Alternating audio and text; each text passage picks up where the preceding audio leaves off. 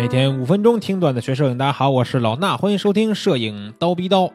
啊，最近呢，其实这个拍风光的朋友呢，可能比较多。为什么？因为快春节了嘛，都有假期，都有年假，可能很多朋友都出去玩去了。那拍风光的时候呢，有时候大家就难免遇到这个滤镜的使用问题，对吧？其实呢，也有一些朋友，我看最近在群里边就在讨论，说这个滤镜怎么样怎么样，拍出来效果哪儿好哪儿不好，也在讨论各个品牌的滤镜。那最近呢，有一个美国的滤镜品牌啊，叫北极光，他们发布了一个有意思的东西，叫什么呀？可调节的中灰渐变镜，叫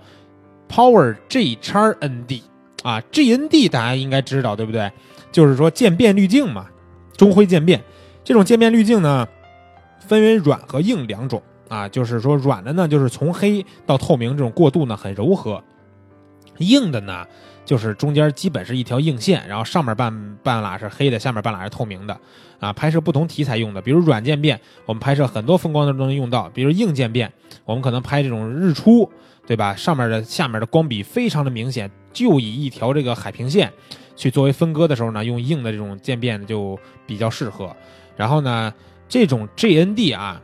这个中灰渐变滤镜呢，一般来说方片滤镜比较多。就是插片的那种方片的，然后呢，这种滤镜你还得上一个架子在镜头上面，然后插片去用。所以呢，这种滤镜呢，有时候买的时候就需要买一大套啊。它这一大套呢，有软的、硬的，包括不同级别的这个减光的程度，对吧？所以说叫什么呀？方片滤镜系统都这么叫，就是说你一拍呢，一买就得买一大堆，然后呢。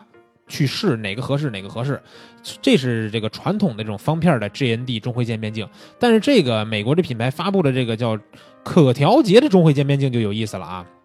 这款这个硬边渐变的这种滤镜啊，它是属于是硬渐变，可以提供最大五档的连续减光，就是说它有五档可以调节的减光的能力啊。咱们如果用过一些这个 ND 的滤镜啊。就是这种圆形的 ND 滤镜，像 UV 镜一样圆形的，你把它放在镜头前面，你可以去拧它，有点像那个 CPL 偏振镜一样，你拧它呢，就会调节它这个减光的大小。那这回呢，人家这个做出来的更高级了，就是说你拧它可以调节一半滤镜的大小，就是说它是一个渐变的，同时可以调节，再同时它是一个圆形的滤镜，就不用那个支架啊什么的那些东西了，省了支架还省了很多片儿，这个不同的滤镜。对吧？那其实这个北极光的这个创始人兼 CEO 也表示啊，说这个 Power G 叉 ND 是世界上首款可调节的中灰渐变滤镜，哎，它能够最大限度的去减轻摄影师的这个器材负担，并且可以省去携带多个 GND 所带来的这个不方便。啊，其实这个圆形的 ND 滤镜呢，我是真用过，减光的程度是可以调节，但是呢。画面的变色啊，就是出现一些紫色的区域，或者是这个暗角啊，非常的严重，所以我就用过一次这个圆形的 ND 可调节的滤镜，我就再也不用了。因为说实话啊，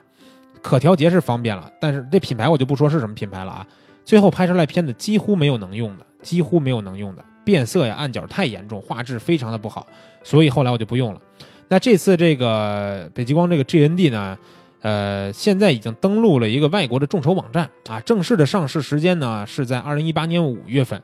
然后呢，它提供了这个一百零五毫米、八十二毫米和六十二毫米三种尺寸的这个规格，然后价格呢从九百多人民币到两千人民币不等，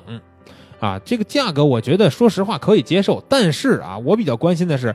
它又是一个可调节的这种滤镜。不管它是不是中灰渐变，它就是个可调节。可调节到底能不能解决我之前说我刚才说的这种问题，比如暗角、变色、画质，对吧？这些问题如果不能解决的话，这东西还是个鸡肋。如果它能很好的解决，那这东西必定是风光摄影拍摄的神器了。所以呢，咱们也可以再等等，等这个今年这个五月份。啊，它上市以后，看看有没有这个专门的评测的一些媒体网站，到时候没准我们蜂鸟也会拿来评测啊。评测完以后，看看真实实拍的效果，如果拍的效果不错的话，啊，到时候再跟大家通知一下。喜欢拍风光的朋友就可以入手这个滤镜了。